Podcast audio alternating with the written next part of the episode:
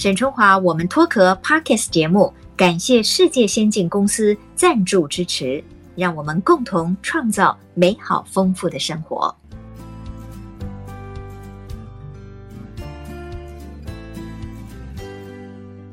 各位听众，大家好！因应这一波的这个新冠肺炎病毒的疫情，哈，大家都感受到这全世界是变化的非常的快，哈，那我们的受的冲击也很大。那每一个人都觉得说，好像在生活里面情绪的起伏好像会比以前更多。我们很需要一些心灵的这个力量，哈，帮助我们在很多不愉快的时候，在比较低落的时候，可以走出啊那个心情的这个低谷，哈。呃，像最近这几集以来哈，我都是在家里录音嘛哈，那也很谢谢所有的来宾朋友，他们就在这个世界各地呢，就是透过不管是 DUO，或者是透过手机，或者是透过家里的电话，跟我们做了这个访问。那今天呢，我邀请到的这一位啊，我觉得相信呃大家一定会非常的期待，呃，因为呢，他是两岸非常知名的心灵成长畅销作家。他过去这么些年来，哈，总共应该是写了七本的这个心灵成长的书籍，也帮助了许多的这个朋友。那今天透过这个电话呢，我在线上访问他，他目前人在哪里呢？他在杭州哈，那这一位呃，其实她是台湾姑娘了，在台湾也有很多的朋友哈，呃，之前呢也在台视当过新闻主播。我们来欢迎张德芬老师，德芬你好，春华你好，这个听众朋友们大家好，今天这个机会真的是很难得哈，因为德芬你这几年哈，在这个心灵成长的这个写作上面哈，可以说是非常有成果，而且你的书可以说是非常的畅销哈。作为一个心灵成长的作家来讲，那是不是表示说你现在面临任何的状况，你都能够游刃有余的去面对呢？当然不可能啦！我其实常常讲过，就是其实我们每个人啊，都是一个呃。命运摆弄之下的一个机器而已，就有点像电脑一样哈，他他把这个 programming 程序哈，把你输入进去了，输入进去之后，你就是按照你比如说出生的时候的 DNA，然后出生时候的环境以及你的父母对你的影响，其实都不如你内在的这个 DNA 里面它所要展现出来的这个模式模组，所以呃每个人天生的这个 DNA 都不一样。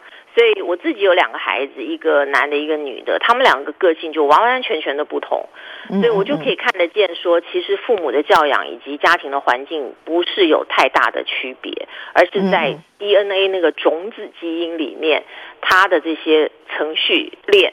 你要能够看清楚他为你制造了什么样的模式，所以我自己现在就是说，碰到什么事情，我的可能反应还是及时的。比如说，我很讨厌别人迟到，因为我觉得迟到的人就是在浪费我的时间嘛，对吧？因为我跟你约好了什么时间，我我乖乖到了，在那里白等着你。现在还好，我们还有智能手机可以玩哈。很早以前都没有智能手机，我就只能站在，尤其是街头上那种，就很尴尬，所以我很不喜欢别人迟到。但是就时至今日吧，我还是就是当别人迟。迟到的时候，我第一个反应我还是会不高兴。嗯、我没有办法就变成一个好像随便你什么时候来都可以，当下就是最好的，嗯、然后什么都是一切安排都是最好。我没有办法，这叫开悟的人吧.啊，那种人是开悟的，我没有办法做到这个。但是我可以，比如说我觉察到自己的不高兴，然后我愿意跟自己的这个不舒服同在。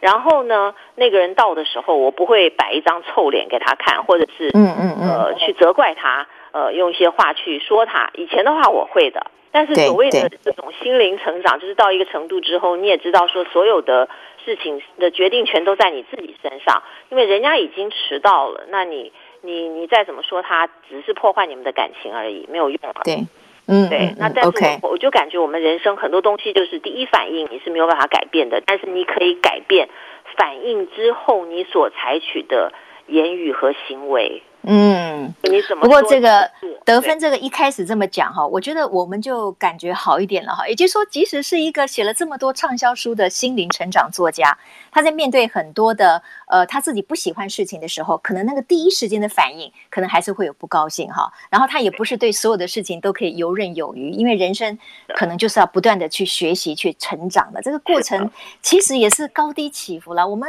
好不容易觉得自己好像哎好一点了，有一点收获了，可是。在下一个事情当中呢，可能又从头头来过哈。人生真的不是太容易。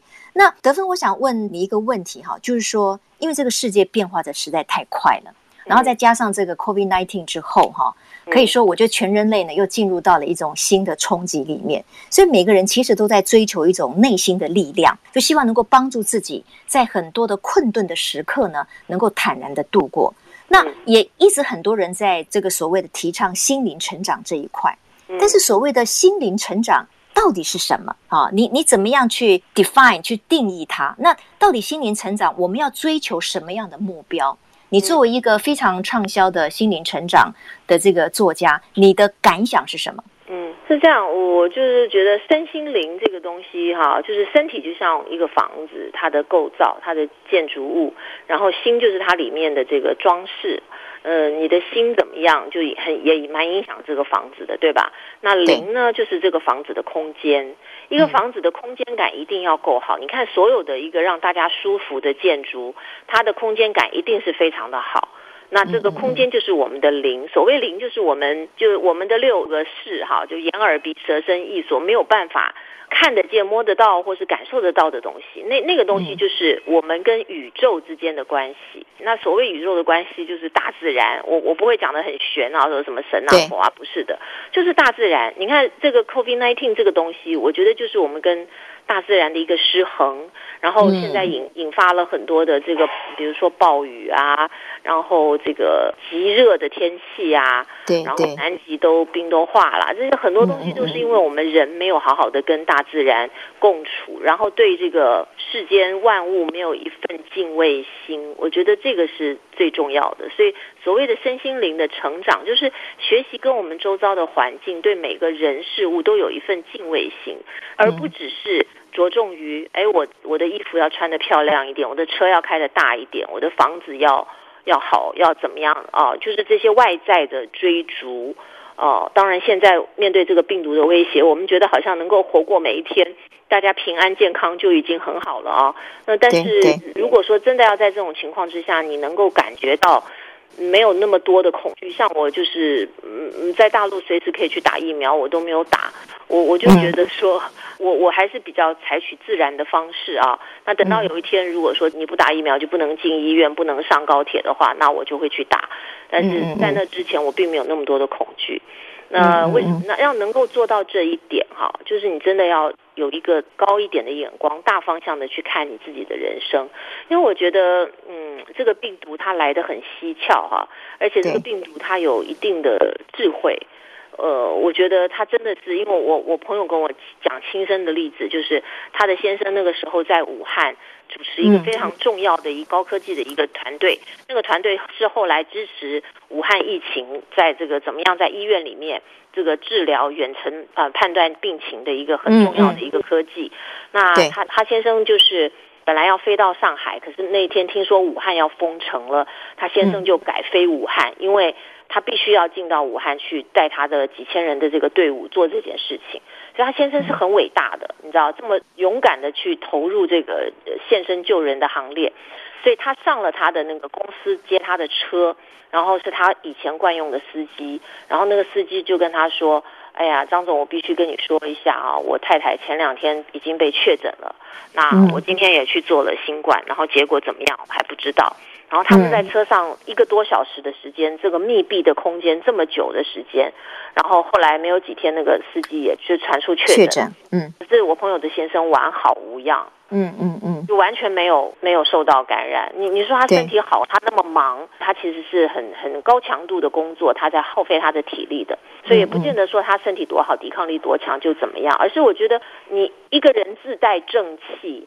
你跟这个天地之间是融合的，嗯、而且你问心无愧。你在你人生到此刻为止，你觉得你该尽的义务都已经尽了。嗯、虽然你还有一些梦想没有达成，你是怀着非常正向的态度，是希望说我还能够在这个世界上多活几年，然后去把我的梦想达成。那这样子的一个人本身自带的这个能量场和正气，就不会受到侵犯。哦，所以说，对，所以我就说，与其我们。呃，每天很啊惶惶恐恐的在那里争取疫苗啊，然后就做一些很多负能量的事情，不如把自己的状态调整到最好，啊，你自己有一个正能量的话，其实这些东西是不会侵犯到你的。就算侵犯到你，它也不会改变你人生的计划。就你每个人人生，我刚刚讲的，就是有一个呃程序在里面，有一个计划。那呃，如果我们按照这个自己的程序在走，就我们能够问心无愧，我觉得最重要。就是你没有对不起任何人，你没有踩着别人的肩头，为了自己的利益去损害别人的利益。我觉得一个善良、慈悲，然后真诚的人，他不用花太多的时间去恐惧这些东西。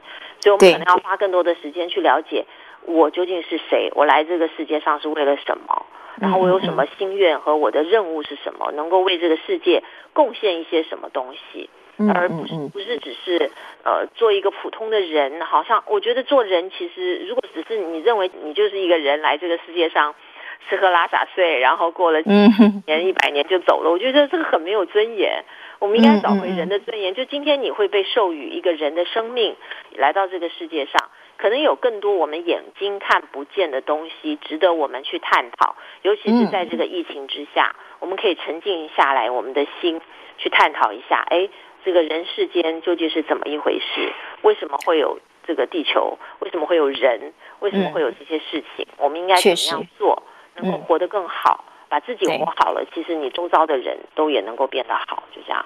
真的，我我觉得哈，像这个德芬老师讲的，就是说这一次的 COVID-19 啊，你看一只看不见的病毒，它把全世界都 lock down，都封锁了哈。就说他给人类一个很大的省思。其实我们常常会跟身边的朋友就聊说啊，我们怎么样有这个心灵的成长啊等等的。那刚才其实德芬他就谈到了身心灵里面的，可能又包括了一个哲学的层次，就是我们可能要要去想清楚我们生命里面一个真正带给我们有价值好那个东西是什么。而这种正能量呢，可能会帮助我们很多，甚至帮助我们把一些不好的呃外在的一些侵犯呢可以挡掉哈。所以身心灵是不太容易的了。我觉得，就我们的一辈子，可能我们都是一个不断的这个课题。那当然，我知道德芬你在最近哈，就是今年的五月份呢，又出版了一个最新的创作啊，《遇见自在优雅的自己》这本书的主轴跟前面的这个六本身心灵成长的书，你觉得有没有什么最大的不同？因为我看到其中你有讲一句话，你说把自己看懂了，这个世界就是你的。可是我又常常觉得说，我们不是讲我们自己就是自己最大的敌人嘛，所以要看懂自己有点不容易呢。你的看法？是的，我觉得我的第一本书就最畅销的那本经典叫《遇见未知的自己》啊。是。那其实我直到今日啊，我每天都还在遇见未知的自己。嗯嗯嗯嗯。啊，就是说，哎，我对某些人那么大方，在他们心中，我是一个。这么这么大方慷慨的人，可是可能在跟某些人的碰撞当中，我给他们的印象是我非常计较，眼里只有钱没有朋友的人。嗯，那我就觉得很奇怪，为什么会这个样子？当然，从我的立场来说，我都可以自圆其说的去解释。可是我觉得，哎，为什么会有碰撞出这一面来？就只能说明了，其实我们每个人都有三百六十度的一个面相，然后都有阴和阳。所以说，有好的那面，也有不好的那面。当然，我们每个人都隐恶扬善，希望活出自己最好的那一面。可是，往往在生命当中造成我们困扰，让我们不快乐，或是让我们心想事不成的这个元素因素，都是我们的阴暗面。嗯，就我们没有看到自己的匮乏、自卑，或是没有安全感的这些东西，无意间它就出来搅局。会让我们没办法得到我们想要的东西，所以我觉得去研究自己是非常非常重要。那这一本书就是我这么多年从第一本遇见未知的自己到现在这个遇见优雅自在的自己，就一步一步走过来，不断的在发现那么多未知的自己。那越走就越深，越走越深。其实因为越深之后哈、啊，你看这个世界和看人就会有很多不同的看法。嗯嗯哦，所以说写出来的东西，它的那个沉淀度以及深度可能会有所不同。但是对读者来说，有些读者他一生下来，他的 DNA 里面，他的对这方面的理解的程度，就比方说已经是八级了。那我写出一个八级的书，他很能应对，他觉得特别的好。然后反而去看一级的书，他会觉得哎呀，怎么这么浅？好，这些我都知道了。可是对某些读者来讲，也许一级的书是开启他对这个心灵门户的一个大门，他可以因此而了解说，哦，原来看不到的世界是更好玩的，而且是看不到的世界在掌控看得到的世界。就像您刚刚说的，这个病毒完全看不见啊。嗯、可是它对我们生命生活造成这么大的影响，多少的家庭破碎，嗯、然后多少的事情都不能够如愿的像以前那样。我真的很怀念以前可以随时就可以出国旅游的那个时光。嗯、这个时光什么时候再回来，我们竟然都不知道哎。然后所有的原因是因为一个看不见的小小的病毒。所以，其实，在我们眼睛看不见的这个世界里面，有更多值得我们去探究的。那我的书，它其实并不是很我们所谓神神叨叨哈，就讲的很离奇呀，什么东西的，不是的。我是从人性的角度去探究我们内在。我们有一个内在的世界，我们是怎么运作的？然后又跟这个世界的这个宇宙这个主宰是如何运作的？是如何连接的？是如何沟通的？然后宇宙又怎么样在影响我们个人？那这些方面就是从我的第一本书《遇见未知的自己》到遇见心想事成的自己，嗯，活出全新的自己，以及后面的一系列的这些书里面，就是从不同的角度，用不同的方式，都在阐述一个道理，就是这个世界，你先把你自己搞定了，其他的外面什么都搞定了。那可是，一般人是往往疲于奔命的去搞外面的世界。那对我们来讲，其实外面的世界就像投影仪、投影机投在墙上的那个画面一样。嗯，你投影机本身投出来的东西是有问题的话，那那个投影在墙上的那个画面就是有问题的。嗯，所以我们一直是急急忙忙的去改变那个墙上的画面，可是却没有料到说一切的起因是在我们自己的内在。对，所以我的书可能就是。带着大家走向内在去探究我内在的世界究竟发生了什么事情，所以才构成外在的世界。那我觉得，其实尤其在西方国家，这个很多概念好像都变成一个日常生活大家都知道的事情了。比方说，这个呃，你的信念就创造了你的世界嘛，你相信什么你就看见什么。然后，当然，我第一本书里面讲的那个“亲爱的，外面没有别人，只有你自己”。也基本上说的就是这个，因为真的同样一件事情，同样一个状况，不同的人去经历，不同人看，得出来的结论以及得到的结果是完全不同的。嗯嗯，对就就让你真的很纳闷，说怎么会这样子？那就是一个人他自己，第一个他带的气场，他说话的方式，他的语调，他的这个言谈举止。我们说沟通哈，沟通其实百分之八十五以上都是。非肢体的沟通嘛，对对对，所以对对，而且其实还有一个很重要，就是不管你表面上在说的怎么样，可是你内在那个根深蒂固的看法和信念，其实会让对方感知到的。比方说，你明明觉得一个小孩他做的很差劲，可是你却要去赞美他的时候，其实小孩都能够感受到你的言不由衷，你再怎么说都没有用。对，所以说我的书就是帮助大家去理解这些东西。是我，我觉得很多人哈，常常就像我刚才说的，会认为，哎呀，我们自己真的是自己最大的敌人哈。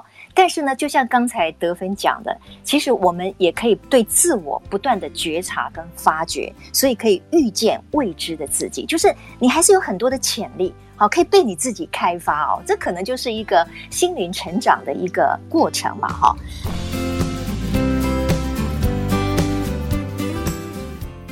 我就想跟德芬聊一聊，因为我知道你在四十岁那一年哈，其实你当时哦，你家庭哦，各方面啊，工作人人称羡的，可是你却在那个时候呢，你得了忧郁症哈，那当然也就开启了你往后的心灵成长学习之路。那我就常常在想，其实现代人我们看别人会觉得说，哦，他拥有好多哦，可是你看他，他说他自己不快乐啊，就是说你拥有很多东西，跟你自己快不快乐，其实可能是两回事。德芬老师，你会觉得那个关键到底是什么？我我要说的这个关键点，很大的程度就是你天生下来的性格，你看待事物的方式，以及你脑子有多少能力分泌催产素以及血清素。有些人天生他就傻乐傻乐，在什么样的情况之下，他都能够。一下子就放下快乐的，我见过这样的人，真的很幸福。我也见过真的是什么都拥有，应该是很快乐的人，但是他却主观的体验，好，他主观的体验并不快乐。还有刚刚我们说，你自己就是你自己最大的敌人，我会想说，呃，你自己就是你自己最大的盟友，哈，就是朋友，因为我们其实人生很多的时刻，我们的精力、时间都是耗费在内耗里面。就自己跟自己在打架，对对对，跟自己过不去。其实真的外面没有别人，嗯、就是真的别人怎么说你，就嘴巴长在他身上，你根本不用管。就是问题是他说了那句话，触痛到你内在最弱的那个东西，然后你就自己开始攻击你自己。嗯嗯嗯，因为那个人的攻击根本就不在意，他就不是你生命中怎么样的人，或者是怎么样。那或是比方说，你的父母就是不认可你，然后你你你就很痛苦，一直在挣扎。其实说说到底，最重要还是你因为父母不认可你，而你不认可你自己啊。嗯，如果有一天你很认可你自己的时候，你父母再怎么样说你都没用啊，他们都还用不到你了，因为你自己认可自己了。嗯，我的意思是说，那当你在你家庭啊、事业上，其实都在一个相对非常良好的状态的时候，为什么心情突然就会掉落一个谷底，然后甚至得了忧郁症？这这个关键是什么？可能是一个人生的计划，就是在我四十岁那年，我如果不走向内在，我还在外在追求，因为四十岁那年我是在一个很知名的国际大公司工作，嗯、然后正在攀升这个公司阶梯嘛，在做一个高管。然后这也是我想要的，嗯、呃，我那时候正在做这些，然后就一下突如其来这个忧郁症，就让我觉得，哎，我我好像已经得到了我想要的，我攀升到已经不错的地步了，眼看前途还是很好的，然后家庭也很好，孩子也很好，父母也很好，都什么都很好，为什么我这么不快乐？所以才展开了我的人生的第二个阶段。啊，我就把我我自己的人生是四十岁之前是完全的无名，完全的向外看。四十岁之后，因为这个忧郁症，我开始向内看，开始去探索人生快乐的秘诀以及人生内在的奥秘。然后我因为如此，我才能写出那本书。然后也因因为那本书的畅销，造成了就是，尤其是在中国大陆那个时候，他们宗教什么呃各方面都不是很开放，所以这样子的一本书，从心理的角度去探索内在的一本书，对他们来讲是。特别能够嗯，eyes opening 哈，大开眼界的一本书，帮他们开了人生的另外一个风景。所以说我才你知道，比如说，如果我有这个使命天命的话，我就是必须要在四十岁那一年这个样子。那我自己的自己的解释，我我可以说是，哎呀，那年因为我在那个公司工作，本来是每天都去上班的。后来呢，就变成在家工作，我在家开电话会议，一天可以开十一个电话会议，然后就不用去上班打卡了。我每天在家穿着睡衣，然后不见人，这跟我的个性不相符合。我就是喜欢出去见人、找朋友啊，有有有有温度的这种这种感觉哈。那所以我就得了忧郁症，就我也可以这样说。但是我自己心里明白，这是我人生蓝图当中，它就是。就是在那个时间，就是必须要爆发的，嗯，就是会出现的，引领我走向。嗯、对，我相信听众朋友们能够听到我们这里的，在回顾自己的人生，一定都有这种时刻。就这个时刻，就是莫名其妙的一件事情的发生，就是你看到一个传单，或是看到一个广告，或是有一个人突然跟你讲说：“哎，我要去看一个电影，或是上一个课，或是见一个人，你要不要去？”这样，然后你就莫名其妙的去，然后那件事情就对你人生产生了莫大的一个改变和注意，或是什么，人生都会有这样子，这就是你人生的蓝图的一个展开。嗯嗯嗯，是是。当然，我也可以说，比如说我们家天生遗传，这个我父亲他的这个血清素分泌就比较低，所以像我们这种人就是要多晒太阳、多运动，然后要这个什么什么，就是可以有有一些这些生理方面的理由。对。但是我觉得这些生理的理由、外在环境的理由、呃性格的理由，都不足以说明这个人生计划展开的重要性。嗯嗯嗯嗯，我觉得刚才那个德芬呢讲到一点哈，也可以提醒我们所有的好朋友们哈，就是我们这人生这样走啊走啊走的，哎，常常觉得生活好像还蛮顺遂的，可是突然之间你就踩到一块很大的石头，然后你就跌倒了，然后你可能就很难爬得起来。所以我是觉得，真的要在平常的日子里面，就要像德芬说的，我们要常常向内看，要知道到底是什么会让你真正的心情。好像很平稳啊，很踏实。如果一味的外求哈，那个外求到了一个顶点的时候，其实你有的时候有些人他突然会觉得，哎，有点空虚了，不知道再接下去下一步到底是要做什么，那反而是有一点危险的。所以现代人快乐是很奢侈的，但是那也是我们必须要不断去努力的功课。那在我看这个张德芬老师的书里面的时候呢，我觉得他常常要写的是有关于感情啊。婚姻呐、啊，哈，那这也是我们现代人的最大课题嘛，哈。你曾经在伴侣关系里面，你两度离婚，但是后来呢，你自己的想法是说，哎，进入婚姻前我们一定要三思，可是最好不要离婚。可是呢，我又想说，我们现代人哈、自我意识比较强嘛，而离婚的条件事实上比过去的保守年代是要来得高的哦。所以你看，现在世界各国先进国家离婚率普遍很高嘛。那为什么你最后还是会劝和不劝离呢？你从你个人的婚姻感情的经验里面，你得到的体悟是什么？为什么你说离婚的代价太高了？这个是我非常擅长的话题。我常常开玩笑跟人家说，因为有人常说：“哎呀，德芬，你自己这个婚姻不好，亲密关系不好，你你有什么资格来跟别人谈这些东西？”我说：“你要问我是如何成为一个畅销作家的话。”我还真说不出来，嗯嗯嗯，因为我就莫名其妙写一些书就很畅销，我也不知道。可是亲密关系是我下过苦功夫的去研究的，所以我说的很好。但是我我在此之前，我想把话题稍微拿到前面那个题目啊，就是很多人他在外面抓取，像我在大陆就碰到一个读者，他说他有好几十个名牌包包，每年那个那个新款出来的时候，他都去抢购，可是快乐的程度就只有半个小时都不到。抢到一个就就不快乐了，然后、哦、太昂贵了，这个快乐太昂贵了。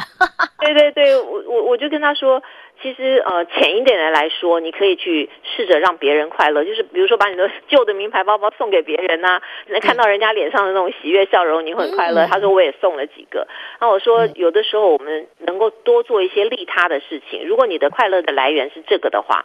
那你会很幸福，但是有时候我们快乐的来源就是别人的赞赏的眼光，这就很痛苦。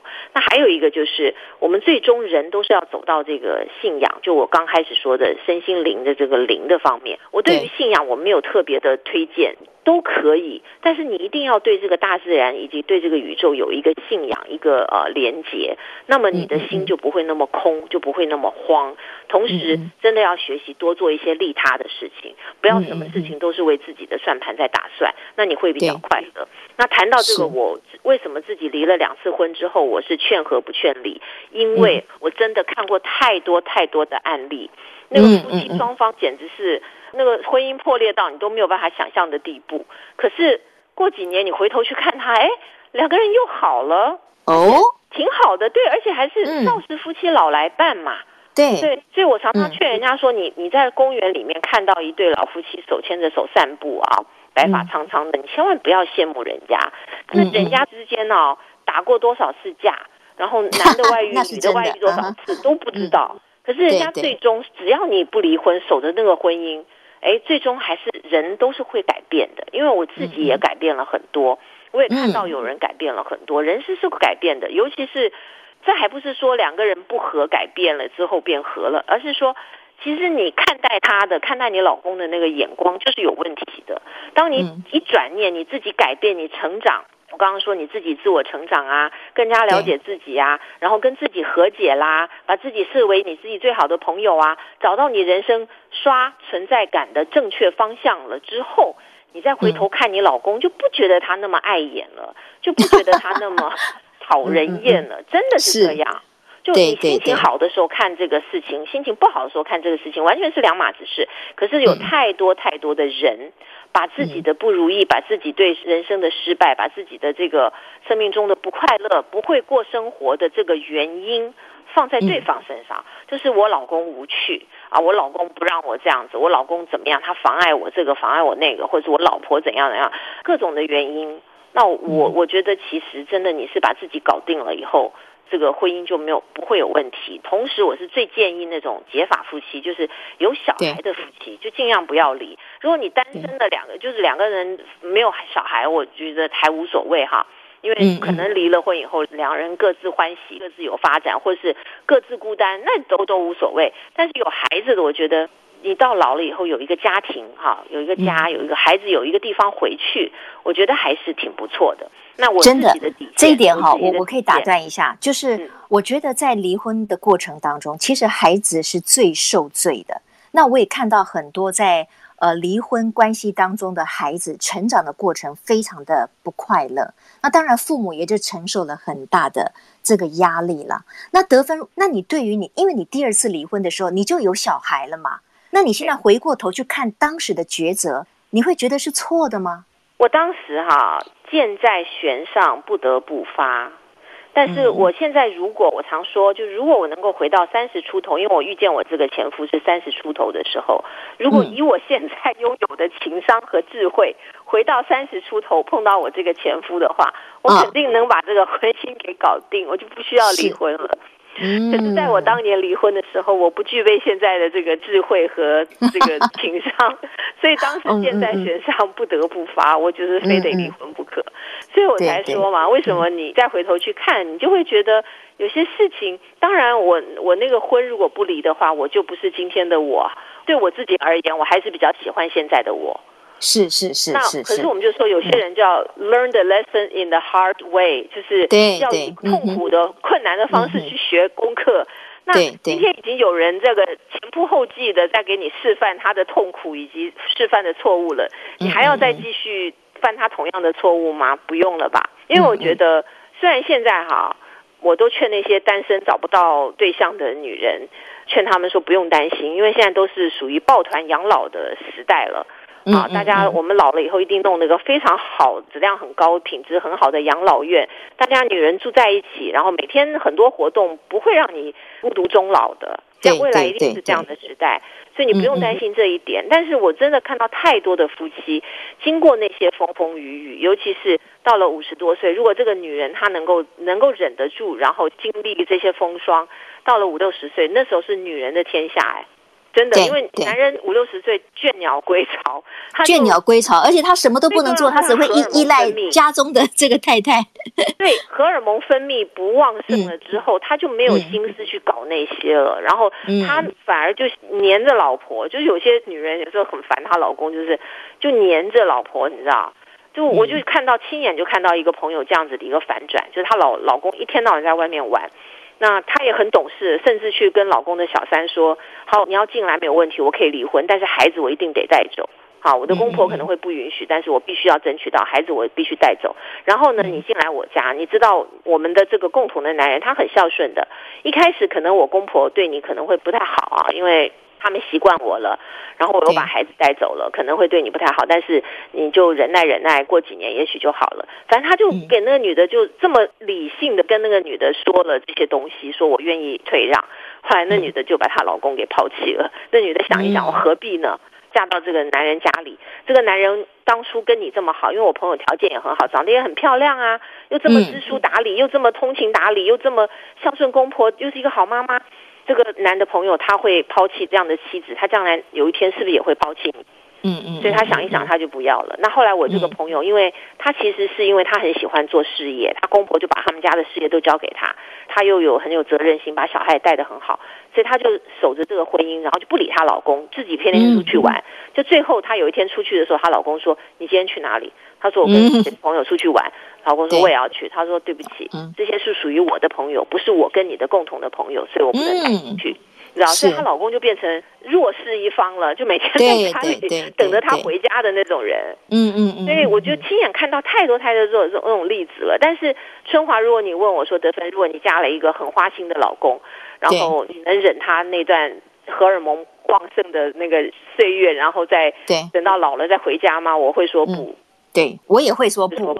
对对对，我 我觉得我我会说不，但是但是我觉得有些女人她是可以做得到的。我也鼓励女人去试着，尤其是你跟这个男人哈盘根错节的绑在一块儿，你们的社交圈、你们的父母、你们的孩子都绑在一块儿，那你不如就是不要去把注意力放在他身上那么多，你去创建自己的生活，因为你自己过得好太重要了。因为这个男人他也许不背叛你。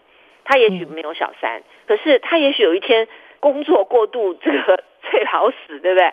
或者突然心脏病发，或者突然车祸、突然空难，你你会失去他。那你你你这样子的话，你自己的人生立刻就陷入愁云惨案之中，对吧？嗯嗯嗯。所以对对对，你你你现在就练习把自己的日子过好。有，我觉得女人，尤其像我们这种上了年纪的女人，我总是给这个三四十岁的女人就一开始跟他们讲，第一个。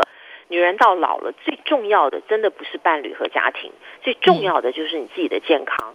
所以此刻，如果你为了一个男人奋不顾身，天天跟他生闷气，那你就会把自己气出病来，身体就健康就会不行了。好，第一个是健康，第二个就是女人一定要有自己的钱，嗯，这是比孩子都重要的。嗯，OK，钱比孩子重要啊哈。对对，真的，你你你试试看，你没有钱，但是有孩子的时候，你要那个孩子有良心，你不要说你教的好，我不觉得有些人教的好或教不好。反正就是这个孩子生下来 DNA 里面，他会不会孝顺父母都已经写好了。嗯嗯嗯嗯，那你是得碰运气啊，对吗？你不能说我自己这么孝顺，我的孩子就很孝顺，不是这样的，绝对不是这样的。所以钱是比孩子还靠得住的。我年轻的时候可不会跟别人这么说呀，我觉得钱好俗气哦。对，钱这么俗气的东西，得分你怎么讲这种话？不，嗯，太重要了。健康和钱很务实，这个呃，我我觉我觉得同意了哈，因为事实上我们也不要去考验孩子嘛，何必呢？对不对？如果我们有更健全的财务的基础，那双方都 happy，对不对？孩子需要的时候，我们还能帮他，哎，我们的事态还高一点，是吧？所以我觉得得分讲的就是说，到了年纪的时候，我们自己有稳健的财务是很重要的。然后第三个很重要的就是一些值得信赖、信托、人品很好的朋友。是是，朋友，朋友也很重要。就是所谓的老友，人家为什么讲老友？就是因为你会跟他做朋友这么久，嗯、表示你这个人知根知底，你知道他的一切，知道他的人品怎么样。这些可信赖的老友，在你老的时候是非常重要的。是是是，哦，对，没有错啊哈。那有一个男人，有一个婚姻，有一个家庭，有孩子，这些都是加分项。嗯嗯嗯。对，没错。那如果你已经结了婚，有了孩子的时候，嗯、然后老公也没有什么罪大恶极，我我有我的底线，我的罪大恶极，我所谓的罪大恶极就是他赌博、嗑药、嗯、醉酒，然后打孩子、暴力，嗯啊，有小三，然后还很张扬，嗯、对吧？嗯嗯嗯。嗯嗯我觉得如果只是外面逢场作戏，你就不要让我知道就好了。嗯嗯嗯，但是你要是有小三又很张扬要来跟我离婚，那个我是忍不住的。然后暴力我是没法接受的，那个酗酒啊、赌博这些是没法接受。但除此之外，你就是看他不顺眼，或是觉得他不够浪漫，你或是觉得他怎么不懂你，两个人谈不上话，我觉得这都是你自己的问题。嗯，我只能这么说，都是自己的问题。真的，当然了，可以靠你自我成长去改变而来，嗯、就不要破坏这个已经有了孩子的婚姻，是这是我的观点。嗯，嗯，是是是，确实哈，我觉得有了孩子以后，在婚姻里面，其实。呃，大人就是父母双方是要承担更高更大的责任的哈。那因为要对小孩负责嘛。不过我觉得，就像三毛讲过一句话，他说谈到了感情或者爱情哈，一说就错。也就是说，没有标准答案。那每一个人在婚姻或者感情里面，你要的东西其实也是不一样的。那你就要搞清楚，你到底要的是什么。你想要忍耐，就获得最终你要得到那个东西，那 fine，那你就你就好好的忍耐。可是如果你不是一个可以忍耐的人，你就是要追求自己的路，那你也要。懂得你是不是有足够的力量可以承担那样子的一个后果？那德芬，我想哈，这个今天聊得很开心，而且我相信我们的听众朋友有很多的收获。关于的婚姻方面，我可不可以再讲一个例子啊？请说，这个很重要，因为因为很多人他听了，比如说我们俩这样说，他就会说：“对啊，我要守住我的婚姻。”我记得有一次在台湾读者见面会，有一个读者他讲到他的状况，我是劝他离婚的。虽然她老公没有肢体暴力，但她说她老公语言上。情感上一直暴力他，让他的孩子很不快乐。Oh. 就是他一个充满负面能量的人，一直暴力他，一直暴力他。我说：“那你为什么不离婚？”他说：“因为孩子啊，我要有孩子，有一个完整的家庭。”我说：“你这样子的话，嗯、孩子会更不开心。”对对对对对，孩子这么小的时候，你就需要让他远离一个在情绪上会虐待他、言语上会虐待他的这个父亲。你这是你要做母亲的责任，去保护你的孩子。就后来散会以后，他带他孩子过来看我。我就看他孩子不太对劲，九岁，很胖很胖。我就说，这孩子还好吧？嗯、他说嗯，他跟我一个朋友讲说他想自杀。天哪！我说那你还不离婚、啊、一个九岁的小孩啊哈。我说那你还不离婚啊？嗯嗯嗯嗯。说你干什么呀？我说单亲家庭的父母也可以养出非常阳光、非常开心、非常正向的孩子啊。对对。对逼不得已，刚刚我讲这种暴力的情况，你是是必须要离婚。嗯、你不要拿孩子做借口，因为很多女人拿孩子做借口，其实是自己心里没有安全感，不敢离婚。对对对，对我我觉得这段补充很重要哈。呃，我我也完全同意。就是如果说这个父母双方他们。呃，想要挽留的婚姻，结果是对孩子，或者对大局，或者是对于整个的家庭是有正能量的，那当然值得去付出努力。可是如果说这个结果是充满了负能量，让小孩在一个不安全、不快乐的情境中长大，那当然就像德芬说的，这个时候就是劝离不能劝和了啦哈。所以每一个状况都不一样哈。我觉得我们当然就是请教得分，然后他就他的个人的故事啦，他所看到的例子啦，给大家做一个参考。那最终每一个人还是要衡量你自己的一个状况。时间过得很快，我有好多题目都还没问到。那我最后一个哈，呃，我们轻松一点哈。因为得分，你一直保持的非常年轻，体态很轻盈哈。那你在《遇见自在优雅的自己》这本书里面呢，提到一个所谓修炼无灵感，就是没有年龄的感啊，这无灵感的四个方法，你要不要在我们这个节目的最后跟听众朋友们分享一下，如何让自己呃就是无灵感？好的，我觉得其实无灵感哈，最重要的还是就是你的心态。嗯嗯嗯，就你的心态要很无灵，像我自己就我我我脸上皱纹很多呀，然后脸也垂下来啦什么的，可是，一般人看我就觉得我年轻，就是因为我的肢体动作啊，我说话体态年轻，哎，体态，而且动作就是那种可能稚气未脱，我始终都有一份那种不属于我年龄的天真和纯真哈。嗯嗯，那这个我觉得也是 DNA 里面的，你可以试着让自己放下更多的这种东西，尤其是。一些怨气啊，然后那个不能够让自己憋着哈，所以我我我跟大家分享的方法就是让自己的情绪流动啊，你不要害怕各种负面的情绪。你很愤怒的时候，就说我此刻我很愤怒，我很自卑，我感觉不良好，我很难受，我要找人发泄。这个情况之下，你可以去找一个人跟他讲，嘎嘎嘎讲，哭诉一顿，哎，完了以后啊，舒服了，好，OK，就不要在自己的那个内在存了太多的这个常年的这个怨气，这样子是对自己不好的。然后呢？真诚，我觉得很重要，就是不要为了让自己舒服、有面子，或是怕责罚，说谎、夸大，或是隐瞒事实。我觉得真诚，真诚的话，你就不用一天到晚脑子在那里算计，说，哎，我刚刚说那个话怎么样啊？对我那个对不对啊？那个我下次我说了一个谎，我还要另外一个谎去圆。对对对，维持一个虚假的表面，其实是很辛苦的一件事情。对，真的是这样子。嗯，然后第三个就是要维持健康的生活习惯啊，要把自己的身体当成一个宝贵的资源来对待。我觉得这个是特别的重要。哎，这个重要，很多人都没好好管好自己的身体啊，一直是蜡烛两头烧。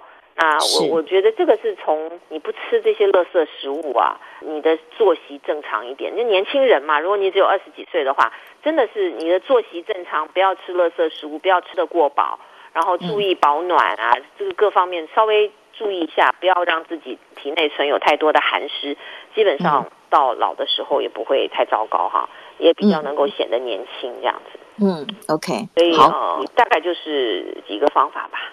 呃，培养好奇心和探索心。像我就是一直很喜欢新鲜的东西，那碰到我知道的事情，我就会很兴奋。